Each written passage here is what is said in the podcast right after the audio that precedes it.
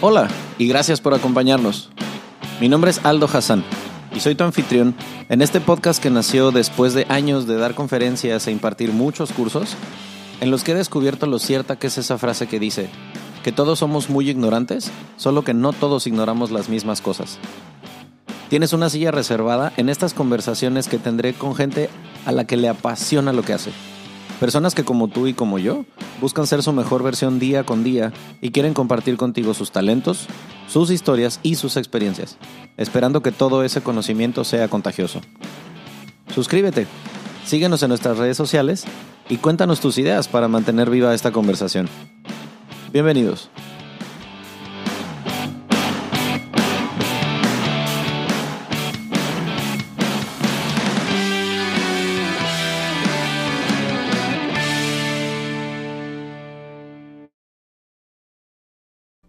Partiendo de la base de que eh, Roma es una de las ciudades en donde la gran mayoría de la gente quiere vivir, o conocer por lo menos, este, creo que lo, lo chingón de eso es sí uno se puede meter a ver en YouTube, en Instagram, no sé, güey, qué, qué onda con Roma y no, ya sabes el top 10 de qué hacer en Roma, pero no es absolutamente nada parecido a lo que te puede recomendar alguien que es de ahí, que vive en ese lugar. Entonces, por eso es que oficialmente desde hace unos 35 segundos más o menos estamos grabando. Este, tengo aquí del otro lado del micrófono a Luis Fernando Garófalo, muy buen amigo mío desde hace varios años, pero pues lo dejo que se presente él primero para que sepan con quién, con quién estamos y con quién voy a compartir micrófono hoy. Este, pues cuéntale a la banda, Garófalo. Bueno, ya sé que la historia es este, un poco larga de contar, pero ¿en dónde naciste? ¿En dónde vives? Y bueno, ¿a qué te dedicas? ¿Qué estás haciendo allá en donde estás ahorita? Bueno, es un gusto estar aquí con ustedes. Eh, yo nací en Buenos Aires, Argentina. Cuando tenía un año y medio, mis padres decidieron mudarse a Italia porque como, no sé, 60% de la población argentina tiene descendencia italiana. Regresamos, o sea, vinimos a vivir a Roma y viví aquí por uh, muchos años, hasta cumplir los 28 años, cuando, me, cuando conocí a una chica mexicana de Guadalajara y estuvimos de novios mucho tiempo y nos fuimos a vivir a México. Ella quería volver a México a vivir y bueno, yo encantado de salir de Italia porque ya me había un poco cansado de, todo lo que tenía aquí. La sociedad es muy, es un poco más cerrada, sobre todo la mexicana. Eh, es más difícil eh, sobresalir, es más difícil llegar a, tener un nivel de vida más alto. Okay. Eh, que en otros países. O sea, dirías que en Italia está más cabrón llegar a un nivel de vida que acá en México se puede conseguir más fácil. Sí, o sea, aquí hay, hay un bienestar difundido, okay. pero no sales de ahí. O sea, hay una generación italiana que le decían la generación mil euros. Okay. Entonces, ponle que la mayoría de los chicos de, de los 25 a los 30 o más no ganaban más de esos mil, mil doscientos euros y de ahí no salías. Okay. Entonces, muchos de mis amigos todavía viven con los padres. Yo tengo 36 años y tengo amigos que viven con los padres, amigos que tienen que compartir cuartos y todo, amigos que tienen hijos y no pueden salir de su de, su, de la casa de los padres todavía porque simplemente en la, posibilidad es no hay muchas posibilidades de sobresalir, de crecer tanto. Okay. Eh, al mismo tiempo, la mentalidad italiana es muy tradicional. Entonces, eh, no sé, muchas cosas que aprendí en México. Gracias a Dios me fui a vivir a México y viví allá por siete años. ¿Que llegaste a vivir, eh, o sea, el primer lugar al que llegaste fue a vivir a Cancún? Sí, directamente a Cancún, sin haber nunca estado en Cancún, pero mi, mi novia, mi exnovia, que ya no estamos juntos, eh, había ido a Cancún, ella es de Guadalajara, había ido a Cancún de Spring Break una vez, se enamoró, le encantó todo lo que era Cancún, el agua y todo y dijo, un día me voy a ver allá. Y bueno, yo la seguí y, ahí llegué. Estuvimos, vimos unos cuatro años allá en Cancún y después, bueno, la vida cambió, las cosas pasaron y ya no estábamos juntos, pero yo me quedé otros tres años allá. Creo que más o menos, o sea, no sé cuánto tiempo tenías tú de haber llegado a México cuando te conocí, pero fue recién. De ahí a los, sí, de ahí a los menos de seis meses. Sí, una cosa parecida. Este, Fer y yo empezamos a trabajar en el, en el mismo hotel Este, éramos igual de, entramos a trabajar con semanas de diferencia al mismo lugar, sin experiencia en ventas. Eh, imagínense este güey viniendo de otro país.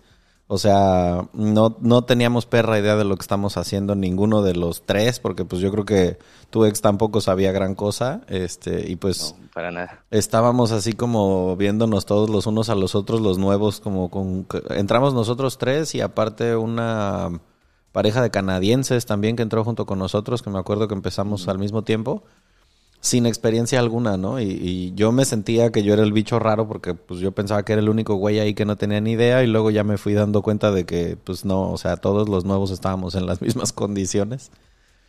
Este, y de, de ese tiempo que estuviste en, en Cancún, eh, después te mudaste a Playa del Carmen, dijiste los últimos tres años fueron en Playa, ¿va?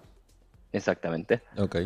Entonces digo, ya este, un poquito más adelante hablaremos a detalle de cómo fue la vida estando acá, pero ¿hace cuánto que te regresaste a Roma? Me regresé a Roma los primeros días de agosto Del 2020, o sea, de estos, 2020. esto se está grabando en diciembre, quiere decir que septiembre, unos cuatro meses tendrás en Roma.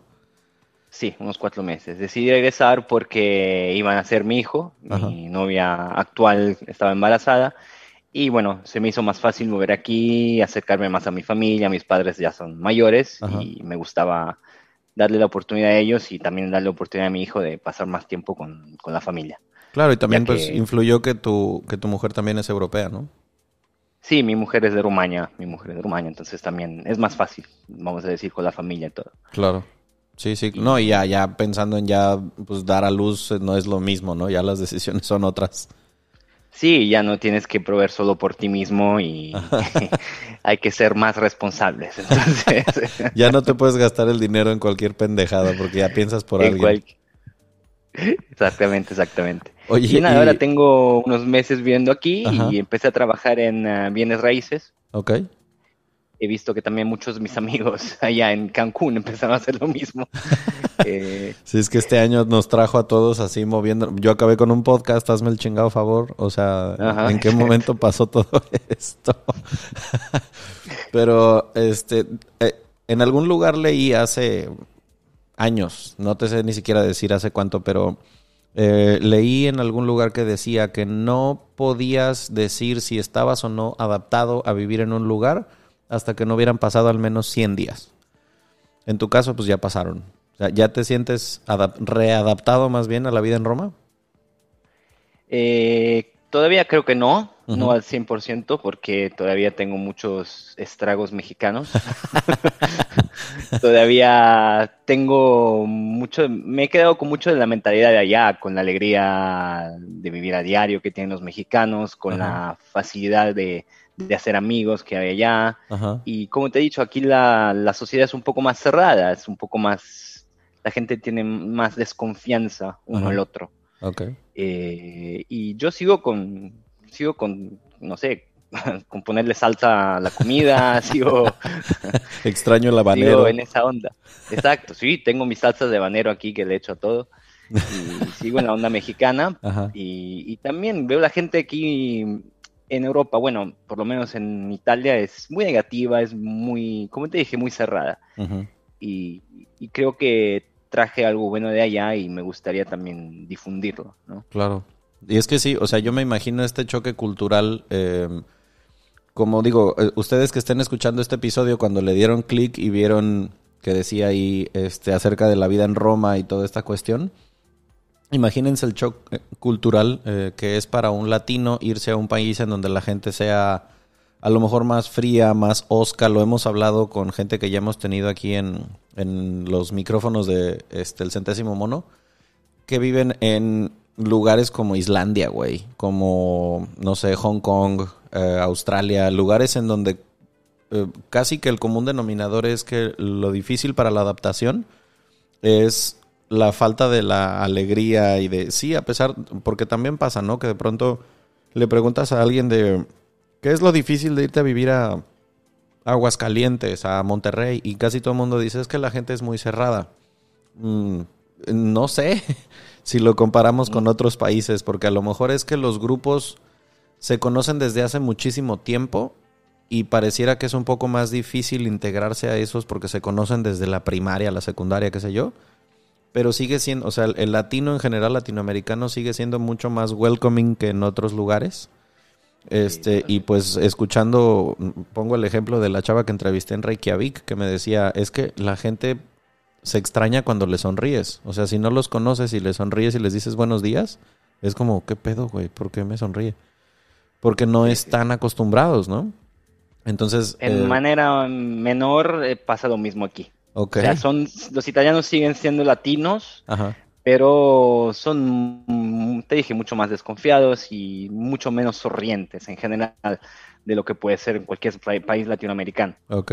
Entonces, ahora me surge la, la duda de preguntarte, como luego lo hago con, este, porque hemos hecho episodios también con extranjeros que están viviendo en México.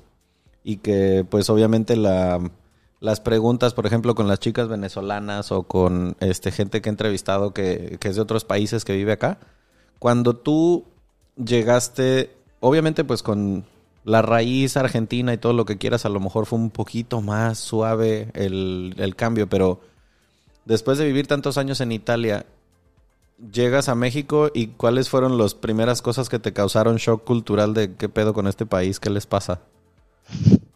Que debieron Bueno. haber muchas. Sí, sí, sí, hubieron bastantes. eh, por ejemplo, algunas veces en Italia la gente no es muy puntual, Ajá. pero no como en México. Estaba O sea, no buscando somos puntuales, pero no mames, dices. Sí, exacto, mames. No mames. Estaba buscando, por ejemplo, departamentos de renta y me daban una cita a las 4 y no es que llegaban tarde y no avisaban, no llegaban. De plano. Entonces tú llamabas y, ah, sí, no, es que estaba haciendo otra cosa, lo siento, hoy no puedo. Después de media hora o una hora que estaba esperando. No me Me pasó dos veces por lo menos ahí en Cancún. Ajá. O no sé, hay, hay diferencias, seguro hay diferencias. El hecho de, de ponerle limón a todo O sea, o de ponerle chile a la fruta se me hacía muy raro, o sea, Ajá. no lo entendía al principio. Mi papá, la primera vez que fue a visitarme, eh, casi se muere tomándose una michelada porque no sabía lo que traía adentro. ¿cómo va a traer Eh, chile y limón una cerveza, por el amor de Dios? Sí, ¿qué estás haciendo? Pero así. Y no, hay, hay diferencias seguramente, pero Ajá. no sé, yo me la pasé muy bien en México, conocí mucha gente genial y me gustó mucho, mucho. Y Y, el, hecho- el- vamos, obviamente pues ya estabas acostumbrado a algunas cosas porque pues tu ex era mexicana, ya estabas algo empapado de la cultura, seguramente habías escuchado expresiones y todo esto, pero ¿te costaba trabajo como entender el léxico mexicano o ya estabas, vamos a decir, full adaptado al llegar? No, es que yo también tenía un español bien raro porque nunca, habiendo, nunca había vivido en Argentina Ajá. y entonces tenía un poco de acento argentino, pero medio sí, medio no, y el shu, shu, shu, y la gente me miraba raro. Además que los argentinos no, no son muy queridos allá en México, por lo que No notaba. es el país latinoamericano más bienvenido en el acento, al menos en muchos lugares del Bueno, país, sí. En muchos lugares latinoamericanos los argentinos no son los bienvenidos. Sí, sí, luego con el estigma este de que en Playa del Carmen, este, a los argentinos ya no les gusta que haya tantos mexicanos, dice. Tanto mexicano, sí, exactamente. Ajá, Sí, así es. ok.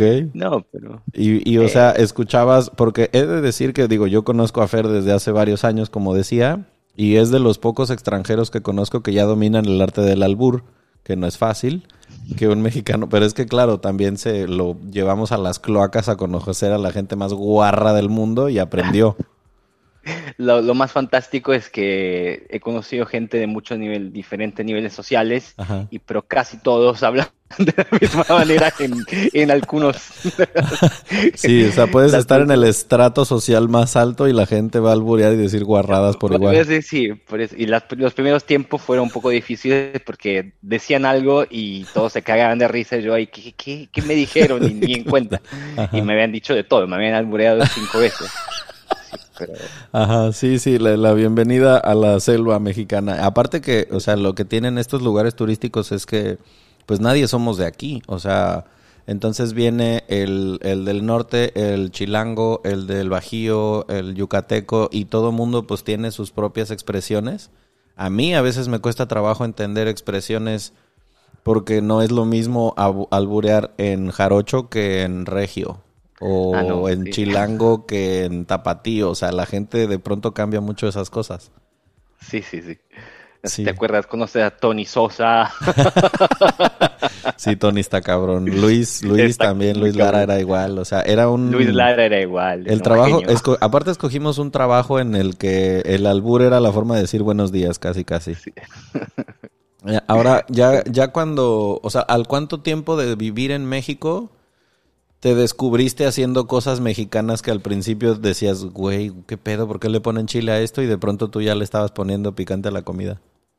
Sí, por ejemplo, me encanta el ojo rojo y estaba tomando, todo el tiempo tomaba ojo rojo hasta que empezó a ar- a arder el estómago, pero tomaba como, no sé, muchos, tres por día. Ah, por porque has de saber, oh, digo, esto lo va a escuchar gente que vive en varias partes de México, que eso es un, por- es un ejemplo clarísimo lo que acabas de decir de lo diverso y el completo desmadre que somos a veces en México con esas cosas. Ojo rojo es algo a lo que cuando tú llegas a vivir aquí a la Riviera Maya te adaptas a decirle así, pero no le decías así cuando vienes de otra parte de México. Es una receta mexicana a ver, y, ustedes si son mexicanos o lo han probado, hagan este ejercicio de cómo se llama esto en el lugar en donde me estás escuchando. Mezclas cerveza, limón, sal, eh, un condimento que usamos acá que se llama jugo Maggi, salsa inglesa, clamato. En algunos lugares le pondrán salsa tabasco, en otros no. Hielo, lo mezclas un poco. En algunos otros lugares agregan chile piquín o no. Bueno, antes de yo venir a vivir a Cancún, esa pócima, esa madre, se llamaba en mi mundo fantasma o michelada con clamato. Pero lo he escuchado como clamatada, vampiro, chelada, michelada cubana. Eh, tiene un chingo de nombres. Y de repente llegó un día. Ah, porque esto lo aprendí viviendo fuera de México que llega y un extranjero, yo era mesero, este, llega un extranjero y no sé qué, empezamos a hablar de México y me dice, ah, México, sí, yo conozco. ¿Me podrías preparar una michelada? Y yo, ok. Entonces llego con una cerveza con sal y limón y el güey se me queda viendo raro y me dice, ¿qué es esto? Y yo, pues no querías una michelada. Me dicen, no, la michelada lleva jugo de tomate y lleva... Y yo, a ver, pinche güero, tú me vas a venir a decir cómo se hace una michelada. Claro, lo que pasa es que a él se la dieron a probar en, según mis nervios, en Acapulco. Y creo que en Acapulco la michelada solamente lleva sal y limón. Y en otros lados es chelada. Y en otros lados es rusa. Y yo, yo ya no entiendo nada. Entonces, opté de plano, y esta es una recomendación para los extranjeros que nos estén escuchando. Si quieren llegar a probar todo este merjurje raro que dije, explícale al mesero como si estuvieras mal de tus facultades paso por paso todo lo que quieres. Porque eso hice yo acá en Cancún la primera vez y se me quedó viendo el mesero así como, uh, duh, puso un ojo rojo. Yo, güey, yo no sabía que esta madre se llamaba ojo rojo aquí, give me a break. Entonces, cierro el paréntesis cultural de cuántos nombres tiene la misma chingada michelada a la cual tú te hiciste adicto.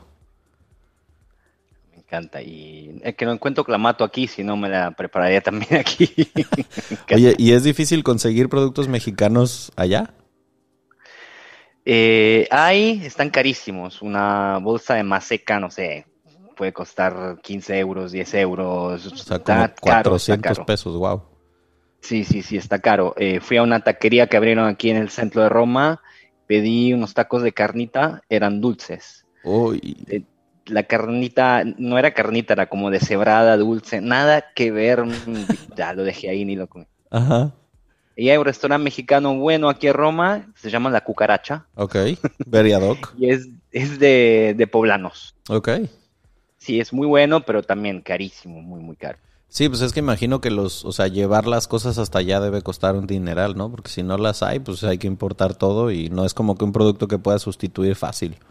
Sí, ¿no? Y el sazón también es diferente y todo. O sea, yo probé comida mexicana en Guadalajara, en Ciudad de México, obviamente en Cancún, Ok, y, y nada que ver, nada que ver con lo original. ok. Entonces, es como comer una carbonara en México y le ponen crema. No es así. oye, sí, por cierto, o sea, qué aberraciones, sobre todo para todos, esto va para todos aquellos que nos decimos, me incluyo, fans de la comida italiana, que si la pizza, que si la pasta, que si guachuguara. ¿Qué aberraciones viste que cometiéramos en México con la comida italiana? Sí, no, la, la carbonara en primis. Hay gente que le pone arvejas, le ponen hongos Ajá, y crema. Nada que ver, la carbonara es lo más simple, tiene panceta ajá, o guanciale que le ponemos aquí ajá. y huevo y, Y ya. pimienta, ya, nada, ni Nada cebolla de lleva, crema ni nada parecido. nada de nada. Ok. Es muy simple, es un plato pobre pero muy rico y, y tiene que ser preparado de esa manera, o sea, Ahora, con la pizza. no, nada que ver también, o sea, bueno, en Italia la pizza la hacen diferente, si vas a Nápoli, por ejemplo, es más alta. Ok, y como esponjosita. En Roma la hacen muy, muy baja, muy finita y como crujiente. ok. Y cuando yo la primera vez fui a pedir una pizza de Domino's, que sé que no es mexicano, pero se come mucho allá, Ajá. Me puse a llorar casi porque era una cosa. Y fíjate que ahora que me di cuenta, acaba de llegar Domino's a Italia. No, No sé mames. con qué, no sé con qué market, qué estrategia de marketing abrieron aquí, pero acaba de abrir Domino's a Italia. O sea, es co- como cuando llegó, bueno, no, no estoy seguro hace cuánto, según mis nervios, no hace mucho que llegó Starbucks a Colombia y que la gente consumía Starbucks de- en Colombia. Es como, no mames, ¿es en serio? Sí, no, no, no sé qué, no sé. no, no, yo estoy igual. Este, porque yo me acuerdo alguna vez haber hablado contigo respecto de esto del tema de la comida italiana, porque todo, todo en este país se mexicaniza al grado de que si no se le agregan jalapeños o frijoles o carne al pastor, o sea, todo lo mexicanizamos y a veces todo por la chingada mal hecho.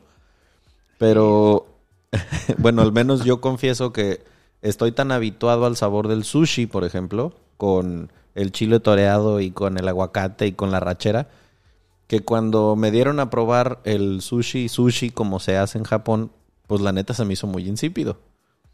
Sí. Porque pues el paladar ya está acostumbrado, ¿no? Sí, pero también la pizza de cochinita, no mames. O sea, No, es que hay, hay límites. O sea, hay límites, hay límites, eh, límites, este, ¿cómo se dice? Racionales en los que, bueno, ok, tienes un producto endémico que aquí se puede usar, bueno, chido, va, inténtalo, pero no, o sea, jodas, esa de... Hay una pizza, no sé si se siga promocionando en México, que llevaba... Era una guarrada ya que llevaba frijoles y carne al pastor y jalapeño. Era Sí, como, no mames, es, es equivalente a lo que estaba diciendo Fer, a que los tacos de carnita sean dulces y no sé, que sé, por ejemplo, que en los Taco Bell le ponen ranch a los tacos. Como, güey, ¿por? Es una aberración. Ajá, pero pues bueno, el paladar supongo que se va habituando a estas porquerías. Sí, uno se acostumbra a cualquier cosa. o sea. Y se te quedó ya la cicatriz de que hay algo a lo que le tengas que poner picante porque si no, no te sabe. Ah, sí, no, le, le- echo chile casi a todo, realmente. tengo, te dije, dos, tres salsas ahí, tengo un poco de chile de árbol también y le agrego la pasta, le agrego las cosas. Ok. Ya no, no me sabe, si no le agrego picante, no me sale, no me sabe lo mismo. No vayas a cometer con tu hijo la misma barbaridad que hacemos acá de que al- al- ves a los niños de dos, tres añitos con una paleta con chamoy con chile y que luego los extranjeros no pueden entender cómo hacemos eso. Eso todavía no, no, después de siete años sigo, no me gusta chamoy. no, no es algo que... No, todavía no. Voy a tener que volver. De tu, de tu vida, de los años que viviste acá en, en México, eh, ¿qué, qué diferencia notas más entre la, la sociedad, la vida, la forma de relacionarte en Italia a con México?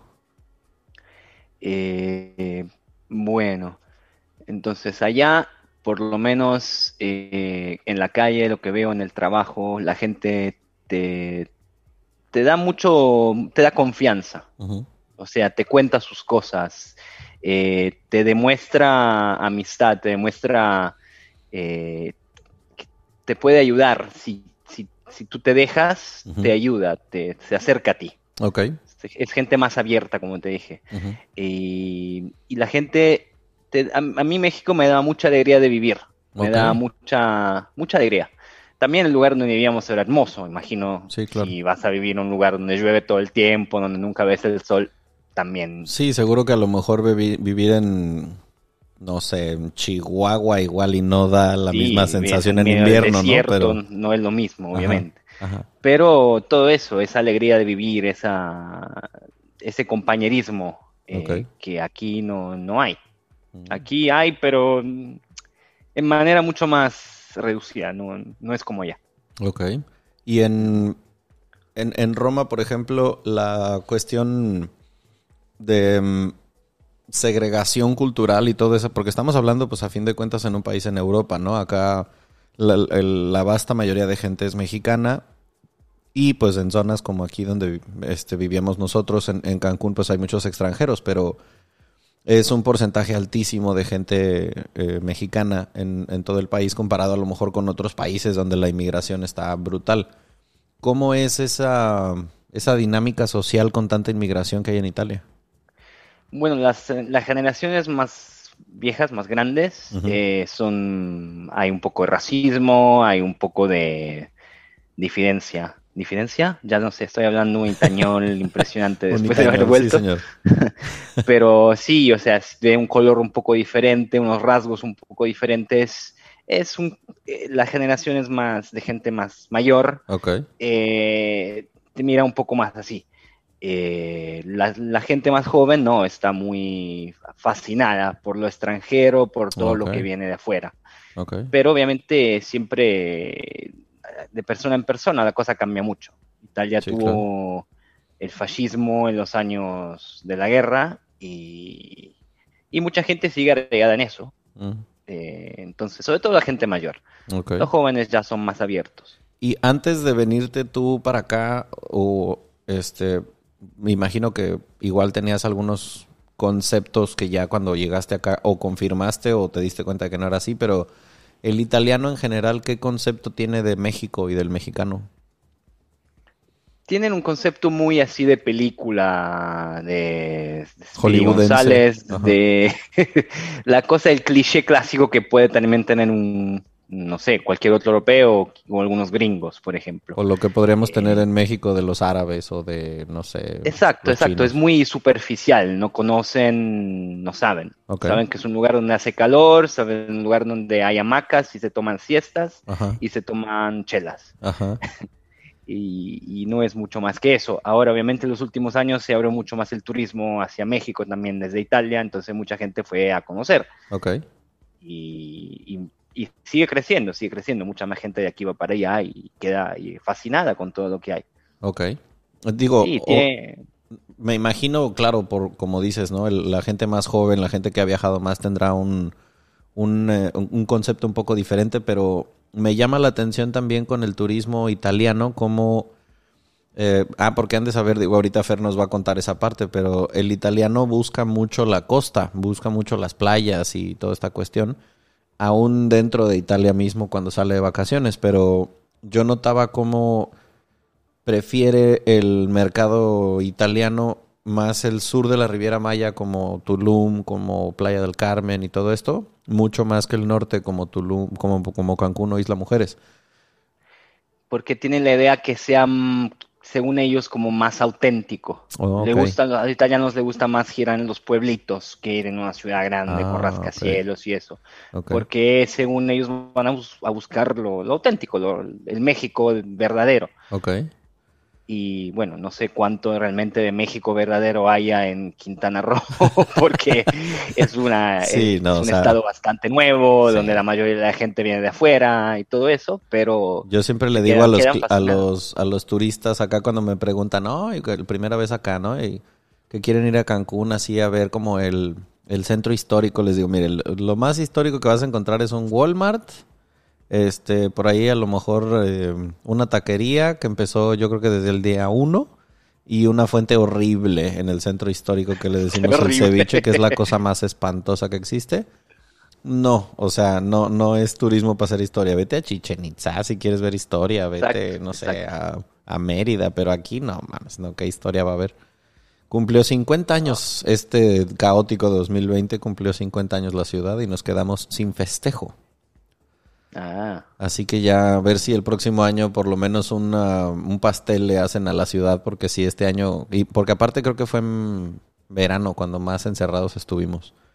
Mm, y otra cosa, digo, ahorita te voy a hacer preguntas respecto de Roma, porque también la idea es que quienes nunca hayan ido o quienes ya hayan ido y a lo mejor vieron una parte muy superficial de la ciudad donde vives, pues a ver, o sea, no por nada a Roma se le dice la capital del mundo, no mames, o sea, mucho de lo que hoy rige nuestras vidas, al menos por ejemplo, si, si, si tú estás escuchando esto, evidentemente es porque hablas español. Entonces, mucho del idioma que hablamos tú y yo se lo debemos a la sociedad, al imperio romano el sistema legal que tenemos tú y yo, sea el país en el que vivas de habla hispana, incluyendo España, viene de la sociedad del Imperio Romano. Filosofía, cuestiones médicas, muchas cosas, inclusive latinazgos que tuviste que aprender si estudiaste una carrera, vienen también del latín que surgió a partir del boom del Imperio Romano. Entonces, pues imagínense, Fer vive ahí, o sea, neta, en la que se le conoce como la capital del mundo, ¿no? Entonces ahorita, ahorita te va a tocar hacer como de guía de turistas para que nos recomiendes los do's y los don'ts de qué hacer en Roma, porque claro, grabé un episodio con una de mis amigas que vive en París y ella decía, es que casi todo el mundo cree que París es solo la Torre Eiffel. Y también sé que habrá mucha gente que piense que Roma solo es el Coliseo. Y pues tú que vives ahí puedes decir, güey, no, o sea, está esto, está lo otro, está aquello. Entonces, ahorita nos van a dar todos los tips turísticos de Roma, no se vayan a ningún lado, primero vamos a la parte comercial. Son 40 segundos, tampoco es tanto.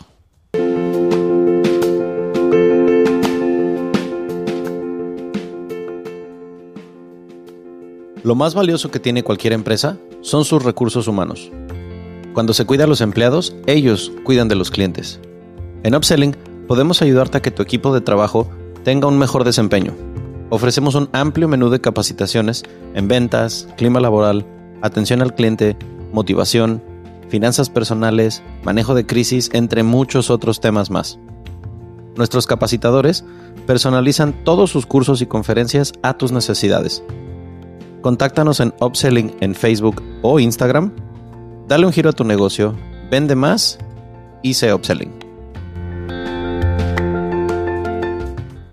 Decía yo, imagínense que eh, aquí es en donde viene la parte de los efectos especiales.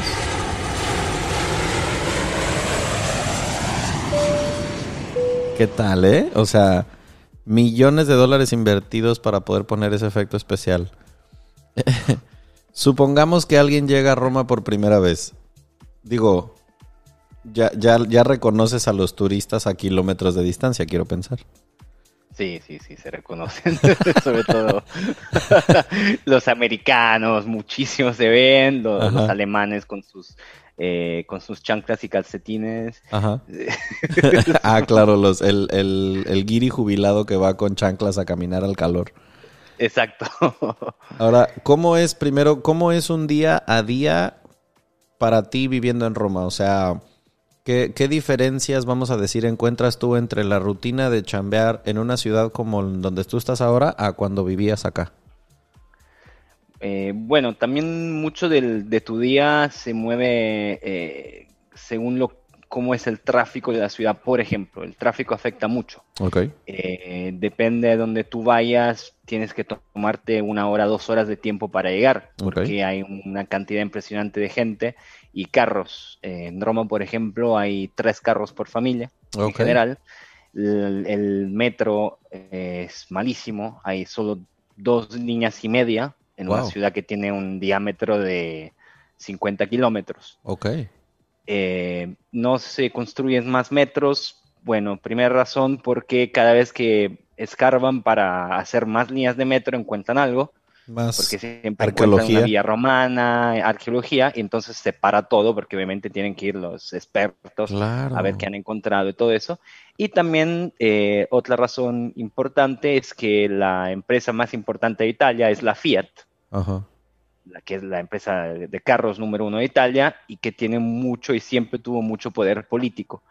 Y, entonces no le convenía que se desarrolle mucho el transporte público porque la gente no va a comprar carros. Dejan de vender. Oh, wow. O sea, en todos lados se cuecen años...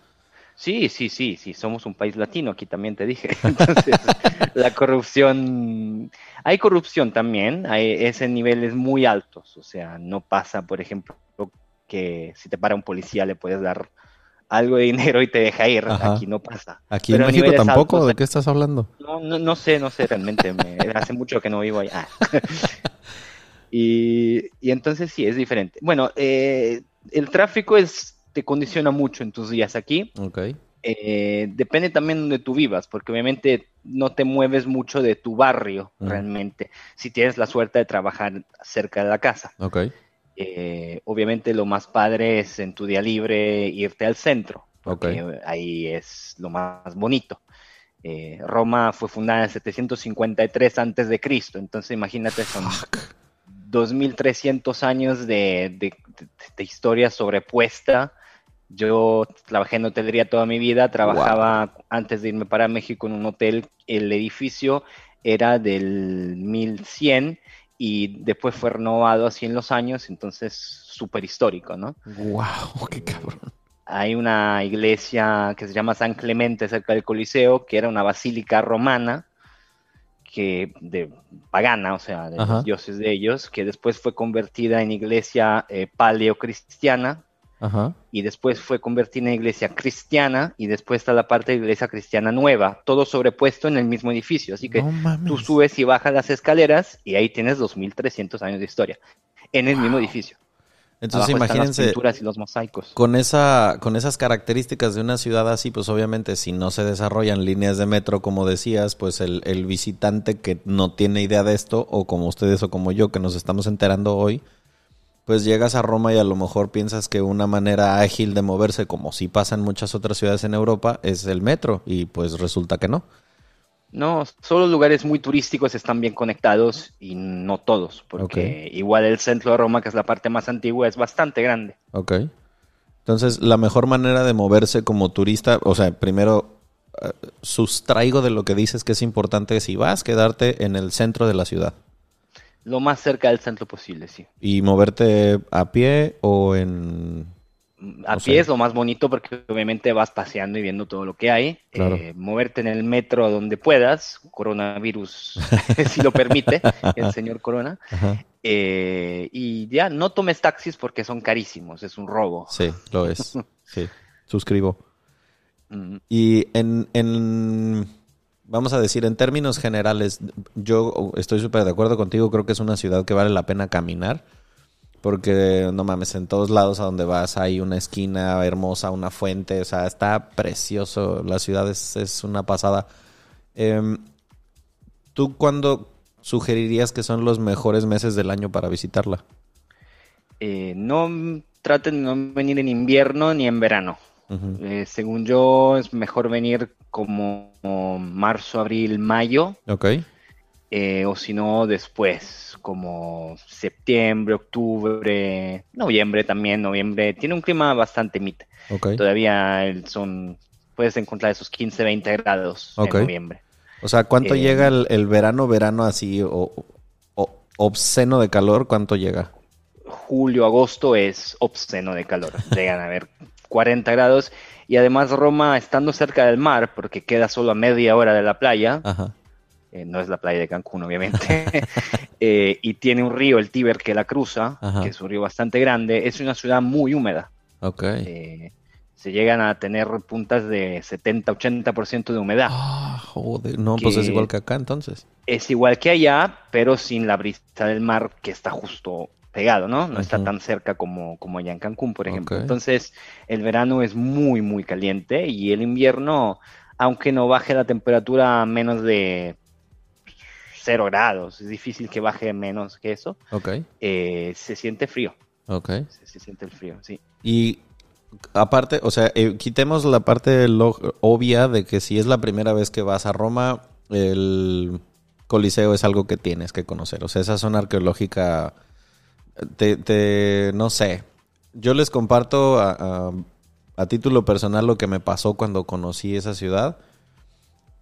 La primera vez que fui eh, iba en plan crucero. Entonces, este, pues es de que vas, te bajas, conoces, te regresas al barco y te vas a otro lado. Entonces, la verdad ni siquiera la cuento. Pero la segunda vez que sí ya fui con más calma, yo les digo momentos Kodak. A lugares en donde O sea, sí, a lo mejor en el trajín del viaje de repente se te va el hacer el, la conciencia de en dónde estás. Y cuando me vi parado ahí enfrente del Coliseo, aparte pues fue una hora muy bonita, eran como las 4 o 5 de la tarde. Precioso, yo estaba incrédulo de, wow, neta, no mames, estoy parado enfrente del Coliseo de Roma. O sea, esto que he visto en películas, que estudié en la escuela y todo esto, estoy aquí parado enfrente de esta madre.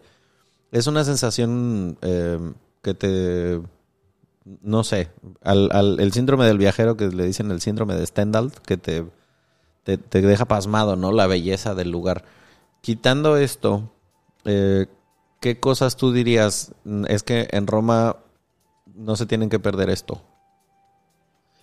Eh, bueno, a mí en lo personal me gusta mucho eh, pasear, por ejemplo, por lo que es Trastevere, que es un barrio bastante popular, eh, donde se encuentran los jóvenes, donde puedes pasear, comprar una botella de vino y tomándola por la calle, Ok. sin que nadie te diga nada. Y parece un pueblito, ves estas casitas bajas, esas pinturas en las paredes, parece un pueblito adentro del centro de Roma Trastevere. callecitas muy, callecitas muy angostas, por ejemplo. Ahí al lado de Trastevere, algo muy padre también que según yo vale la pena ver es Castel Sant'Angelo. Ok. Es un castillo que está ahí cerca del río y en el centro. Y bueno, el castillo está construido en lo que era la tumba de un emperador, el emperador Adriano. Ok. Entonces, después ese mismo edificio fue un castillo medieval, fue residencia de papas y está conectado con el Vaticano por un muro que se llama el Passetto di Borgo. No sé si has visto la película esa de mm, Ángeles y Demonios. Sí, sí. Eh, hablan de esa misma cosa ahí. Ok. Eh, es cuando el Papa estaba bajo ataque en el Vaticano porque venían los franceses, venían todos. Todo el mundo. Ajá. Eh, se es- todo el mundo se escapaba por esta muralla al castillo y ahí se encerraban.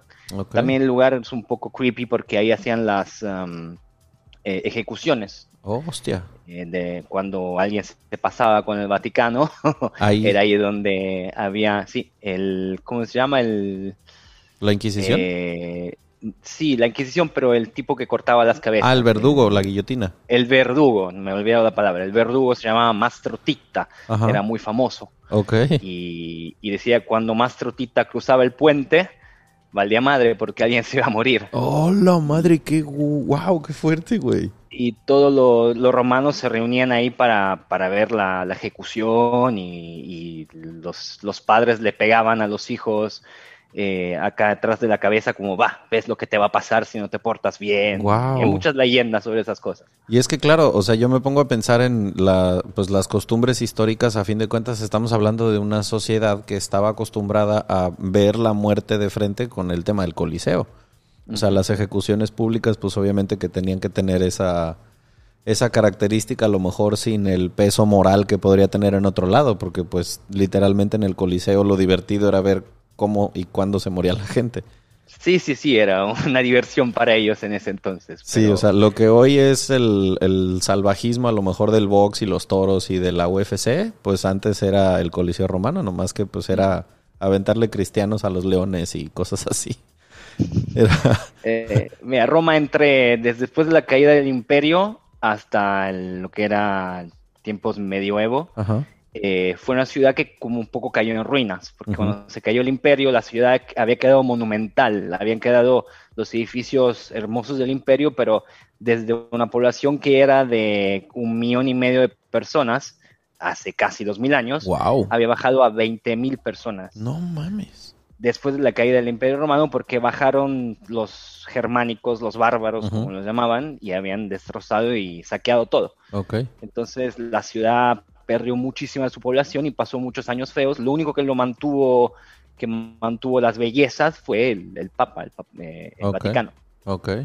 Que por cierto, esa es otra de las cosas turísticas que, pues como que son el must, o sea, seas o no católico, cristiano, creyente, vale la pena darse una vuelta y pasar las pesadillas de las colas para entrar al Vaticano, porque pues adentro la verdad es que sí está, eh, ¿cómo se dice en español?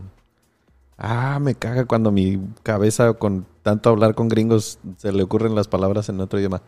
Este, overwhelming. Overwhelming, eh, Sí. No. ¡ah, chingado, me cae cuando me pasa esto. Pero bueno, el fin, es que sí es, el, el- es un shock ver todas las riquezas que tiene el, el- el Vaticano, la belleza de la construcción allá adentro. O sea, es- está impresionante. Sí, cuando vengan a Roma, tómense un día entero por lo menos para ver el Vaticano, porque hay que ver todo lo que es la iglesia. eh. Suban hasta la cúpula si pueden, porque es muy, muy padre. Se ven los jardines vaticanos desde ahí arriba, que también son hermosos. Y la otra mitad del día, por lo menos la mitad del día, para ver lo que es el museo. Ok. El Museo Vaticano es una cosa impresionante. Tiene, hay momias egipcias, hay libros que tienen 3.000 años ahí adentro, hay de todo. O sea, Wow. es muy, muy padre. Están, eh, hay cuartos, si no me equivoco, son de Raffaello, Ujú. que están pintados y están espectaculares. Sí, y cuan- o sea, el, el paseo del museo termina entrando a la Capilla Sixtina y, o sea, es- estar allá adentro, la verdad es que sí te da una sensación como de, wow, o sea, de esos lugares eh, célebres, lúgubres, eh, no sé, eh, tienen esa mística de construcciones que en muy pocos lugares existe porque pues allá adentro es el cónclave donde se escoge al Papa Nuevo de, es de donde sale la fumata esta cuando se dice habemos papa o todavía no, eh, se hace allí adentro de la capilla Sixtina y pues es uno de los lugares más emblemáticos en cuanto al arte, ¿no? Y estás allá adentro y volteas para arriba y dices, wow, o sea, en serio, pues con razón este güey se tomó seis años en pintarla, pues está muy cabrón. Sí, no, es, es impresionante. Y lugares en Roma. en- ah, bueno, aquí quiero hacer un, una, este, otro paréntesis cultural para que la banda sepa lo que es el aperitivo, la tradición del aperitivo, porque la mayoría de nosotros no tenemos idea de qué es eso, pero cuando lo ves por primera vez dices, oye, esto está padre, debería haber en México aperitivo. ¿Qué, qué es eso? Sales, el aperitivo es salir con tus amigos o con tu novia, así, eh, en general al, a 6, 7 de la tarde, antes de la cena, vas y te tomas tu, bueno, lo que es más común es el spritz, Ajá. que es Campari con un poco de espumante, que sería la champaña italiana. Ajá. Eso es lo más común y eh, junto a la bebida te traen mm, unas botanas. Hay también lugares eh, pre-COVID donde te había un buffet grande donde tú podías comer todo lo que querías pagando solo tu bebida. Entonces un, Ok. un, un spritz te puede costar 5 o 6 euros, pero tomas, comes muchísimo entonces con ese dinero. Sí, o sea, en, en Italia es muy común esto del tema de que la gente saliendo del trabajo se va por el, aperitivo a las 6, 7, se juntan mucho y, y se van a un barecito y como dice Fer, pagas tu aperitivo, te tomas uno o dos spritz de, de vinito y mientras comes, y vamos a ver, o sea, te están dando buffets de comida italiana, no mames, o sea, es- Sí, comes no, no, delicioso. pastas, pizzas, comida muy, muy rica también. Sí. Y hablemos un momento de tradiciones, por ejemplo. O sea, este, yo me quedé impresionado cuando me contaron sobre la bruja en, en Italia. La befana. Exacto. ¿Cómo está ese rollo en Italia? De la befana. Ajá. La befana es una, una anciana muy fea Ajá. que viene el 6 de enero Ajá. y te trae, bueno, si fuiste bueno, te trae caramelos, dulces, y si fuiste malo, te trae carbón. Ok. Entonces te deja su, su media, Ajá. tú dejas la media eh, vacía y ella te la llena con o dulces o carbón, depende cómo te has portado. O sea, lo, lo que aquí en México es la tradición de los Reyes Magos en algunas partes del país, um, contrario sensu a lo del Niño Dios o Santa Claus o todo este asunto. En, en Italia es, es la bruja befana, ¿verdad? La befana que vuela La con su escoba y le lleva los dulces a los niños. Ok, entonces el, eh, allá los niños pues es eh, igual el 6 de enero, pero imagínense que una bruja es la que o te deja los dulces o te deja un pedazo de carbón. Sí. Estaría chingón intentarlo en México, ¿no? Que te dejen ahí un regalito del camello de Baltasar si no fuiste buen niño. Sí, sí. Ahora, es una población mm, eh, mayormente pues eh, católica o cristiana en Italia, ¿no? Sí, católica, la mayoría de la gente es católica. eh, ahora, de, de nombre, ¿no? Ya. La mayoría de la gente no va a la iglesia, eh, todos bautizados, ¿sí? Ajá. Pero la mayoría de gente no va a la iglesia, la mayoría de gente no es observante de todas las, las reglas, ¿no? Del catolicismo, eh, pero bueno, así. Al mismo tiempo, el Vaticano siempre tiene Ese mm, peso. ese peso en todas las decisiones que se toman también a nivel político. Eh, por suerte, en los, años, en los años 70, como en muchas partes del mundo, hubo avances. Entonces, no sé, yo, por ejemplo, estoy de acuerdo en que se legalice el aborto para las mujeres y aquí eso se hizo en esos años. Ok. Eh, entonces, aunque el Vaticano pese mucho, en esos años se pudo, se pudo avanzar en, en muchas cosas. Okay. Pero sigue siendo, sigue siendo importante. O sea, no hay, por ejemplo, no sé, en muchos lugares de Europa, como saben, en Ámsterdam hay zonas rojas donde quien quiere ir con señoritas a las tiene vitrinas. su lugar donde ir. Y obviamente algo así nunca va a ser uh, aprobado en Italia. Eh, Por esta doble pero, moral de católico. Exacta, okay. Exactamente, la doble moral, un poco de así, ¿cómo se dice? Acá en México le decimos eh, ser mustio mocho, doble moral. Sí, sí, doble moral, exactamente. Oye, y en acá en México, digo, te tocó durante todos esos años las celebraciones que tenemos en México, como es, no sé, el Día de Muertos, el 15 de septiembre, o sea, esas fechas en las que cuando un extranjero piensa venir por primera vez a México, yo sugiero que su viaje, de ser posible, coincida con una de estas cosas para que vea algo como muy mexicano, ¿no? Como el Día del Grito, como las ofrendas del Día de Muertos, a lo mejor si se puede y viene con locales, a que vea cómo es de importante el, el 10 de mayo o la Navidad, pero en Italia, ¿qué celebraciones se te ocurre que podría estar chido que, que buscáramos que coincidieran para un viaje? Mm, ¿Sabes qué? Es que realmente te explico, Italia eh, es un país que fue unificado no hace mucho tiempo. Uh -huh. Es un país muy antiguo, uh -huh. pero hasta el 1860 cada región era un país uh -huh. por su cuenta. Sí. Entonces, por eso el norte no le gusta al sur, entre regiones no se quieren, entre pueblitos no se quieren. Eh, entonces, no hay este sentimiento de unificación, nacionalista. de celebración nacionalista, como puede ver en México. Okay aquí no se le canta, no se, no se canta la canción de la bandera o muchas cosas como puede hacer en muchos otros países latinoamericanos. Okay. Entonces, lo, a, a cuando hay, por ejemplo, la celebración de la República, que es una parada militar bonita que uh -huh. hacen aquí, también mucha gente dice, no, ¿qué es eso? Era mejor cuando estaba el fascismo y esto. Lo otro. O sea, okay. Eh, hay muchos, muchas fricciones, ¿entendés? Entonces, no hay como celebraciones tan grandes en ese sentido como el Día de Muertos y, eso. O sea, serían, ser, que tendrían hay... que ser más celebraciones regionales en todo caso. Exactamente, o regionales de pequeños pueblos así, okay. o, eh, o religiosas. Religiosas eh, hacen el jubileo, cada tanto eh, el Vaticano, por ejemplo, en el 2000 hubo uno, y ahí viene mucha gente de todo el mundo y hacen celebraciones religiosas más que nada. Ok. Pero sí. Yo como fan enfermo de los deportes me siento con la obligación de preguntar, porque eso es algo que tengo marcado todavía en mi eh, bucket list. ¿Es peligroso ir al estadio a ver el fútbol en Roma? Eh, es, es más peligroso ir, por ejemplo, en el derby. Ok. O sea, un Roma, Lazio, Lazio, ni de pedo. Milan Inter en Milán. Esos, esos partidos son más duros, más calientes. Ok. Eh, en Roma todavía no tanto. Hace unos años era muy mucho más peligroso, las cosas se tranquilizaron mucho. Okay. Ahora, si un día llegas a ir a Nápoli, por ejemplo, ya es otra cosa. Ya es que, por cierto, me voy a adelantar un poquito en, el, en lo que regularmente hacemos en los episodios, que al final es preguntarle al invitado que nos sugiera, ya saben, un libro, una película, una serie y tal. Hablando al respecto, yo me encontré en Netflix hace poco una, según yo es película que se llama Ultras, que se trata sobre los, eh, los tifosos, que es eh, como las barras bravas en Italia, de, eh, de la Napoli. Entonces, está muy interesante, está buenísima la película.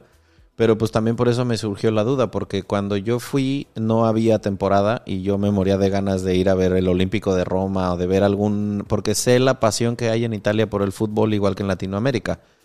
Entonces para mí como que ir a escuchar a los tifosi cantar este, en el estadio era algo que quería hacer, ¿no? Pero bueno, eh, todavía lo tengo marcado. Lo bueno es que ya tengo un cuate que vive en Roma y cuando lo visite va a ser cabrón. First stop, quiero ir a ver a la Roma.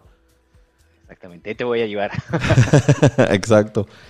Este, cuestiones, por ejemplo, de que tú digas en, no sé, aparte de lo que ya hablábamos, ¿no? Del, del el castillo de San Angelo, de Trastevere, de visitar el Vaticano, lugares en donde tú digas, ah, bueno, por cierto, también antes de que se me olvide,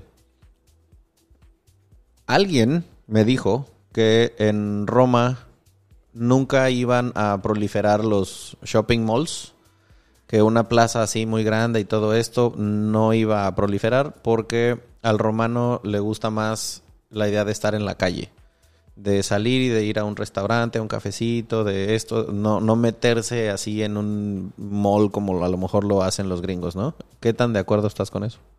No es más así. Puede ser que haya, era así en el pasado, pero como te dije, las generaciones cambian. Eh, llegó Domino's, creo que va a llegar Starbucks. Entonces las cosas cambian mucho. Claro. Eh, en Roma. es que claro, no lo había pensado, güey. Café y pizza gringos en Roma, como que en qué momento. no es. Ajá. Eh, en, am, en Roma hace unos años eh, construyeron diferentes centros comerciales, los llaman centri commerciali, eh, malls muy grandes. Ok. y siguen creciendo, creciendo. Aquí hace, hace un mes abrieron uno enorme aquí a la vuelta de donde yo, de donde yo vivo y siguen, siguen creciendo, Ok. siguen creciendo. Trajeron marcas extranjeras también, ahí no sé si escuchaste hablar de Primark. Sí, claro. Primark lo abrieron antes en Milán y ahora lo abrieron aquí en Roma y si vas después de un mes que lo abrieron todavía hay, hay colas y colas y colas de gente queriendo entrar a Primark. Entonces, sí, no, sí, los de los centros comerciales aquí sí, Sí, sí, se podría da ser. mucho. ¿Cuántos, Sí, em, ¿Cuántos días crees que debería ir una persona que nunca ha ido a Roma? Como para poder decir, bueno, me- más o menos vi lo más importante. Yo viví aquí antes de irme a México 30 años Ajá. y todavía no he visto todo. Sí, claro. Es demasiado. Eh, yo creo que dos semanas Ajá. para ver para ver y disfrutar realmente de lo que es es bueno. Dos semanas. dos Porque semanitas. no es solo Roma. O sea, Roma en sí es increíble y te dije, puedes pasar toda tu vida y no la conoces todavía. Ajá. Hay rincones, hay terrazas hermosas, hay parques hermosos. Sí, Roma es, muy, es una ciudad muy verde. Tú me, me acuerdo que me contaste que estuviste en Villa Borghese, por ejemplo. Que se me hace una verdadera joya.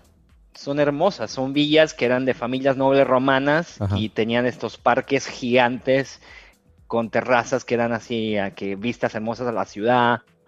Hay, hay de todo realmente. Tiene, solo la ciudad de Roma tiene mil iglesias. Mil iglesias, cabrón. No, no es impresionante. Alrededor de Roma también está muy padre porque hay otros pueblitos que están en eh, las montañas que rodean la ciudad y tienen también lagos hermosos, tienen comida buenísima. Te sales de Roma media hora y estás en un lugar que nada que ver, son pueblitos muy pequeños, muy, muy tradicionales, que tienen comida, uf, el, ¿has, com- has comido porqueta? No, ¿qué es eso? Ah, Dios mío, es un cerdo eh, grande así, cocinado lento, Ajá. en el, ah, con hierbas, y es una cosa, te comes un panino con la porqueta y ya. Y es que es- yo creo, eh, he tocado este tema en otros episodios porque sé que, primero, este, les hago un anuncio de estadísticas, lo tengo aquí precisamente en la mano, las estadísticas de la audiencia, ¿no? Ya, este, cuando esto se está grabando, pues ya llevamos algunos episodios publicados. Y más o menos la proporción entre cuántas mujeres y cuántos hombres escuchan el podcast es muy semejante, no nada más con este show, sino con todos los podcasts en México. Más o menos es 65% mujeres, 30% hombres. Y el otro 5% es el que varía. A veces sube, baja, sube, baja de un lado. Pero el 65% mujeres es muy estable. Entonces, ¿por qué menciono esto? Porque hemos hablado del tema de que a nuestra generación nos llegó una película que se llama Comer, Rezar, Amar, que sé que a muchas mujeres les influenció el de pronto, yo quiero hacer eso. O sea, me surgen las ganas de querer mandar todo a chingar a su madre, subirme un avión e irme a conocer el mundo aunque me vaya sola. Y de hecho la película comienza, la primera parada es Roma. Y la la comida en ese lugar del mundo, así como en esa película, es una de las razones por las que deberías, si puedes, darte la oportunidad de ir a conocer. O sea, la comida italiana, todos sabemos que es, tú puedes tener tu platillo favorito, que si la lasaña, los ñoquis, la pizza, no sé.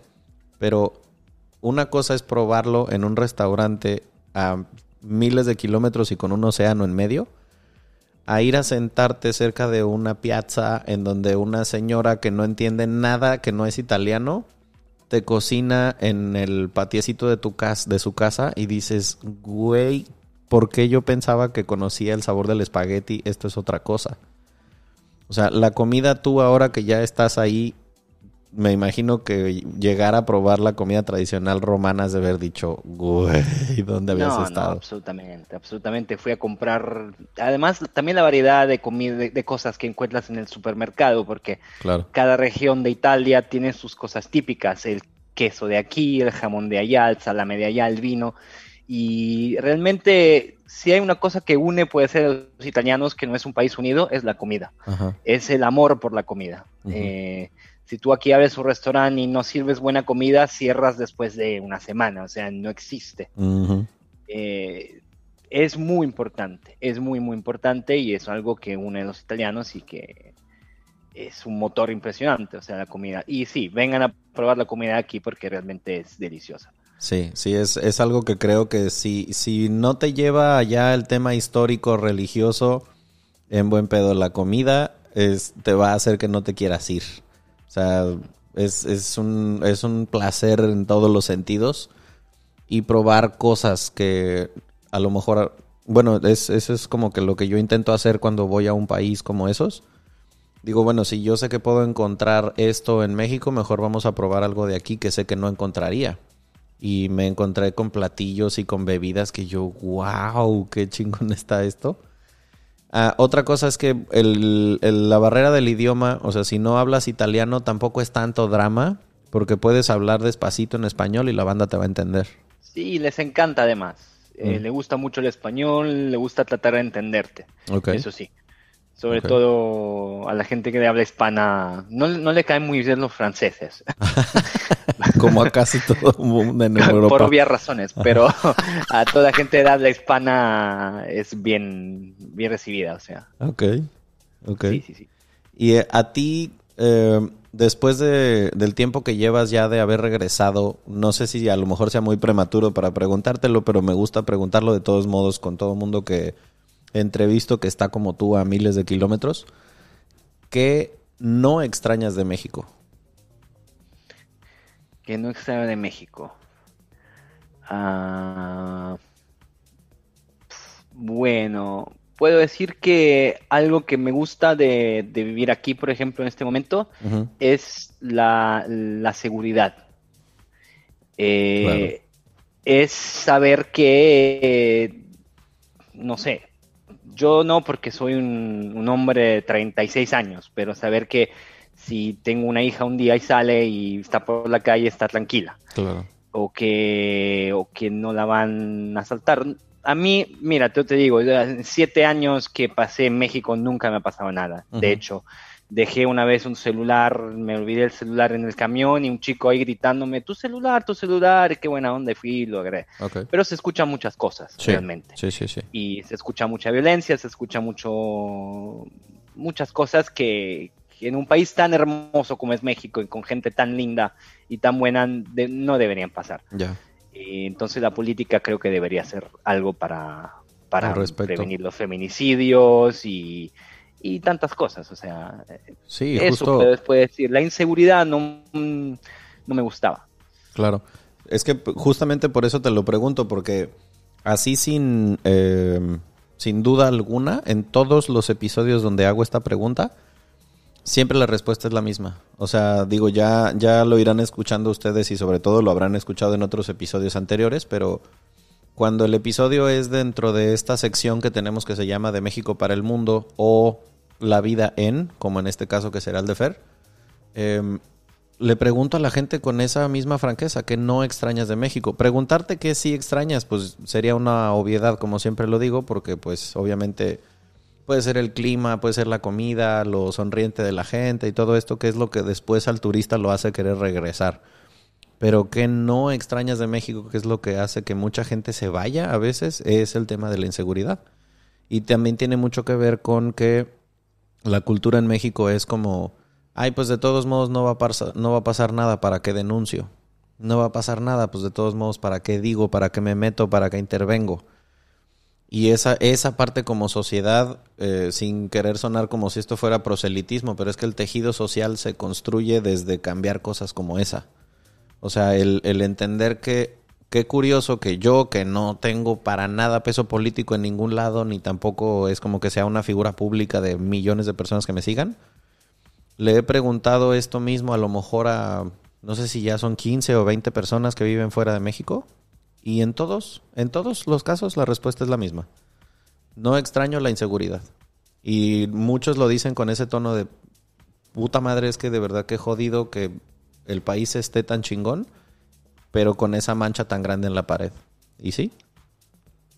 Sí, imagínate, yo llegué a México cuando estaba en pleno lo de Calderón y la, guerra al narco y todo eso. Claro. Y, vi la evolución de todo y, bueno, está cabrón. Sí, sí, exacto. Aparte tú llegaste creo que cuando en el mundo, porque a lo mejor todos estos em, crímenes relacionados con la guerra con el narco, mucho se quedaba en México y después empezó a proliferar esa información por todas partes y que creo que fue más o menos cuando tú... Yo me imagino que llegaste a México con esa información de puta madre que no me vaya a tocar a mí, güey.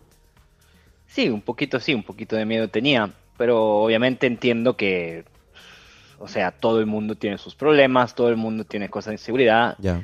Eh, y entonces uno simplemente si trata de cuidarse y, no meterse en cosas feas y todo, no te va a pasar nada. Eso es lo que yo le digo a toda la gente que me pregunta qué tal México, cómo era, está, era peligroso. Y dije, no, yo viví siete años allá y, y, además también porque me siento un poco mexicano, entonces no me gusta que se hable mal. no me gusta que se hable mal de México. Exacto. Pero eh, no sé, sí, eso es algo que... Aparte, he de decir que también con Fer nos fuimos a meter en cualquier cloaca de bares, eh, unas inmundicias de lugares y nunca nos pasó absolutamente nada. No, nunca. Este, pero sí, sí me acuerdo que pues de pronto, no sé, este, cosas que ya normalizamos en México como ver que ande una patrulla con armas de grueso calibre andando por la calle como si nada, eso en otros países es como, güey, ¿por qué, no sé, pasa esto? O, no sé, de pronto... La primera balacera que me tocó en Plaza Solares fue contigo. ah, claro, no, claro que me acuerdo. He de contarles que estamos en un restaurante de mariscos muy a gusto, que además no tenía paredes, casi todo eran puros ventanales que daban a la calle. Y bueno, yo crecí en Michoacán, ya ubico perfecto la diferencia entre un globo, un choque y un tiro. Entonces empiezan a oír disparos, pero pues desafortunadamente yo ya estoy acostumbrado. Entonces toda la banda se tira al piso y Fernando pálido, cabrón, color servilleta, así que está pasando. Y, Tírate al piso, güey, ahorita pasa.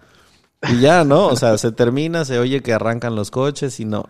Si tú eres mexicano y estás oyendo esto, o a lo mejor hondureño, salvadoreño, y te ha pasado algo así, dices, sí, claro, pues la vida sigue, ¿no? Ya se dieron tiros y tal. Este güey estaba de, ¿por qué la gente sigue aquí bebiendo? Todo el mundo corra a su casa, escóndase. y dices, claro, pues es que este güey apenas se está habituando, ¿no? Y qué triste, que eso es lo jodido, o sea, que, que tengamos eso normalizado, porque pues no, no debería ser así, igual que no deberían morirse mujeres en la calle sin razón. eh, Va a ver. Em, cerramos este asunto, pero antes, aparte de todo lo que compartiste, me gustaría abusar de tu amabilidad porque me gusta pedirle a los invitados que nos recomienden, por ejemplo, tú que sé, yo que sé que, lees un chingo, un libro que hayas leído que te haya gustado mucho y que digas, esto se me hace que debería llegar a más, a más mentes. A ver, me gustaba mucho un libro que leí hace muchos años de, eh, sobre la historia de Roma. Eh, un segundo que voy a encontrarte aquí. Ok. Sobre la historia de Roma, dices, habla de como antecedentes y toda esta cuestión. exacto. Ok. de toda la, la historia, o sea, realmente lo que pasó y en, en los años. A ver. ¿Es de autor italiano? Sí, sí, sí, es que eso, no me acuerdo el, el autor, me agarraste un poco en... ah, Pasa nada. este, Mientras tanto, diría yo, este, ¿algún lugar en Italia al que tú mandarías a la gente de vacaciones, además de Roma? Que tú sugerirías, este es un buen lugar para ir. eh, bueno, me encanta lo que es la costera malfitana. Malfitana. ¿Es en donde está? La costera malfitana. ¿Positano? Está en el sur por Nápoli. Ok. ¿Positano es parte Son- de esa región o no? Eh, sí, está ahí cerca, exactamente, está muy cerca. Ok. Son riscos que dan al mar hermosos, hermosos, hermosos. Ok. Y es igual como decías que la mejor época para ir a la costa malfitana es igual en el vera- late verano. Bueno, ahí ya que playa, sí, en verano también pueden ir porque igual te vas a la, te metes al agua y todo y está, está fresco, o sea, Ok, perfecto. se está bien. Roma no porque es un horno realmente. Sí, no, es, un, el- es un calor agobiante. Sí, Y exactamente. em, alguna, no sé, la que sea, película, documental, serie que tú dirías, esto está muy recomendable también. Mira, el libro que te decía era Ajá. Storia di Roma di Indro Montanelli. Indro Montanelli. Indro Montanelli era uno de los mejores, de los periodistas eh, italianos más importantes. Ok. Y La ese es un historia libro de que me gustó Roma. mucho porque te cuenta, te cuenta toda la historia de, de- de- Roma, pero te la cuenta también de una manera más como, eh, o sea, te cuenta particulares, cosas que, que son muy, muy chidas, o sea, muy Ok. padres. Ok. Entonces ahí está para quien le gusta el tema histórico y aprender más sobre esta cuestión romana. Y por último te decía alguna, ya sea película, serie o documental. Eh, pueden checar una serie que está en Netflix que, se llama Suburra. Ajá. Ahí en Su- Suburra te hace ver las relaciones que hay entre el, Vaticano, Ajá. la mafia italiana, el gobierno italiano y toda las, la corrupción que hay. De hecho, se basa sobre una historia real que pasó en los primeros años del 2000. Ajá. Eh, había unos terrenos que estaban en Ostia, en la parte del mar, y que eran del Vaticano, pero le interesaban a la mafia. Y bueno, ahí sigue la cosa. Vayan a verla porque está muy padre. Te hace ver también las relaciones que hay entre las diferentes familias mafiosas, Ok. las familias mafiosas de los gitanos. Ok. Por ejemplo, aquí Roma no es una ciudad violenta, pero hay eh, carteristas. Ok. Y los carteristas están todos manejados por unas familias que son de gitanos romanos, que vinieron desde no sé dónde, vinieron desde el este de Europa hace 30 años eh, y aquí se quedaron y ya son romanos, son italianos, pero siguen con sus, con sus cosas. O sea, ese, ese, ese el, el riesgo de meterte en un lugar donde es muy turístico es la cartera. O sea, exacto. chao exacto. teléfono, Siempre chao tengan las cartera. carteras en, en las bolsas del frente. Ok. No vayan con, no vayan con mochilas, eh, o, o sea. Ajá. O sobre todo a las anasofis que vayan a querer ir de vacaciones a tomarse las fotos para Instagram, tengan cuidado con sus teléfonos, señoritas, porque esos también se roban mucho en Europa. Sí, o sea, en el metro sobre todo es muy... Y en los lugares turísticos. Correcto. Vean siempre si ven niños eh, que se mueven mucho por ahí, son muy rápidos, son muy rápidos. Sí, porque de repente llega un grupo de gente, así cuatro o cinco personas a abordarte que supuestamente para pedirte que es una encuesta para la UNICEF y no sé qué, y de pronto, adiós cartera. Adiós cartera, exactamente. Sí, es- son de las cosas que hay que cuidar. No nomás en Roma, pasa también en ciudades grandes, en, pasa en Barcelona muy cabrón, pasa en Madrid, en Londres, tengan cuidado con esa parte. Eh, pues nada, hasta aquí lo vamos a dejar porque sabemos que tienes un niño que empieza a llorar, Tres- casi tres meses que... que en cualquier momento exige atención. sí. Este, y pues nada, güey, muchas gracias por el tiempo que nos dedicaste. No, gracias a ti por tenerme. Y nada, este, nos vemos pronto. Si les gustó el episodio, compártanlo sin control. Pueden encontrar a Fer en Instagram. ¿Cómo te pueden encontrar? Eh, Fernando Luis Garófalo. Fernando Luis Garófalo. Ahí pueden encontrar y escribirle y preguntarle, oye, este, resulta que quiero que me vendas un condominio en Roma porque ya me quiero mudar a vivir para allá. Pásenle, pásenle. un abrazo, güey, saludos a tu familia y gracias por el tiempo. Gracias, igualmente, un abrazo. Cuídense todos.